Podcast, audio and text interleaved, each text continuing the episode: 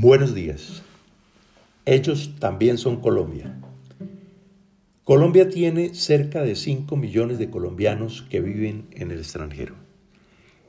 Es un hecho social que comenzó con la crisis económica de 1998, en la cual miles de familias perdieron sus viviendas por cuenta del tristemente célebre UPAC.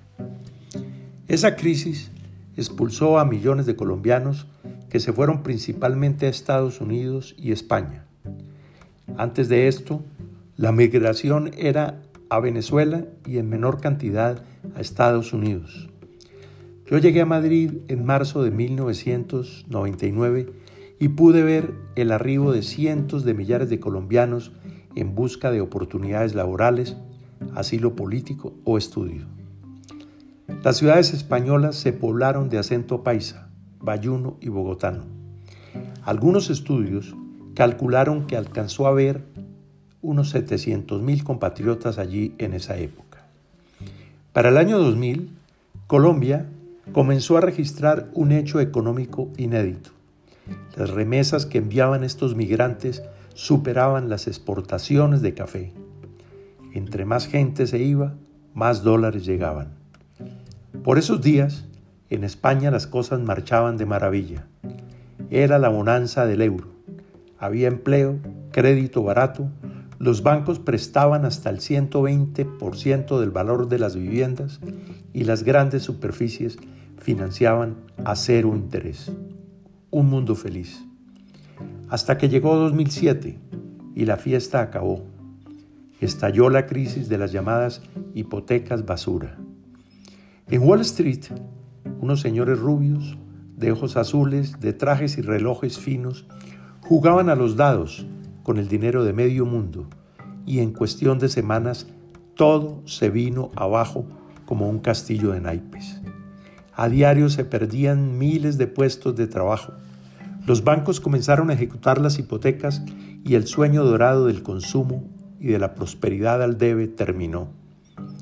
Por supuesto, las remesas comenzaron a bajar hasta que la economía volvió a recuperarse por allá en 2014. Fueron siete años de vacas muy flacas. El año pasado, las remesas alcanzaron la suma de 6.773 millones de dólares, una cifra sin precedentes que equivale al 16% de las exportaciones colombianas. Los dólares no llegan de Estados Unidos, de España, de Reino Unido, de Chile y de otros 20 países, incluidos Australia y Emiratos Árabes, pues nuestra migración se ha globalizado. En su mayoría son jóvenes en plena edad laboral que envían dinero para que sus familias puedan estudiar, vivir o comprar vivienda. Esos colombianos han sido solidarios con sus familias y con el país. Aman a Colombia como nadie y siguen creyendo fervorosamente en ella. Con la pandemia del coronavirus, sus ingresos se van a resentir. El desempleo también será global. El gobierno debería prestarles atención y crear estímulos fiscales para que no dejen de enviar estos recursos que tanto necesitan sus familias y para que puedan traer sus ahorros al país.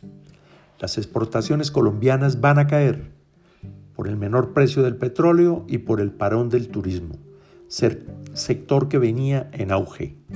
No podemos darnos el lujo de despreciar tales recursos, ni mucho menos de olvidarnos de estos compatriotas, muchos de los cuales la van a pasar muy mal. Urge entonces una estrategia. La debacle económica y social que se avecina hay que encararla entre todos, incluidos nuestros migrantes.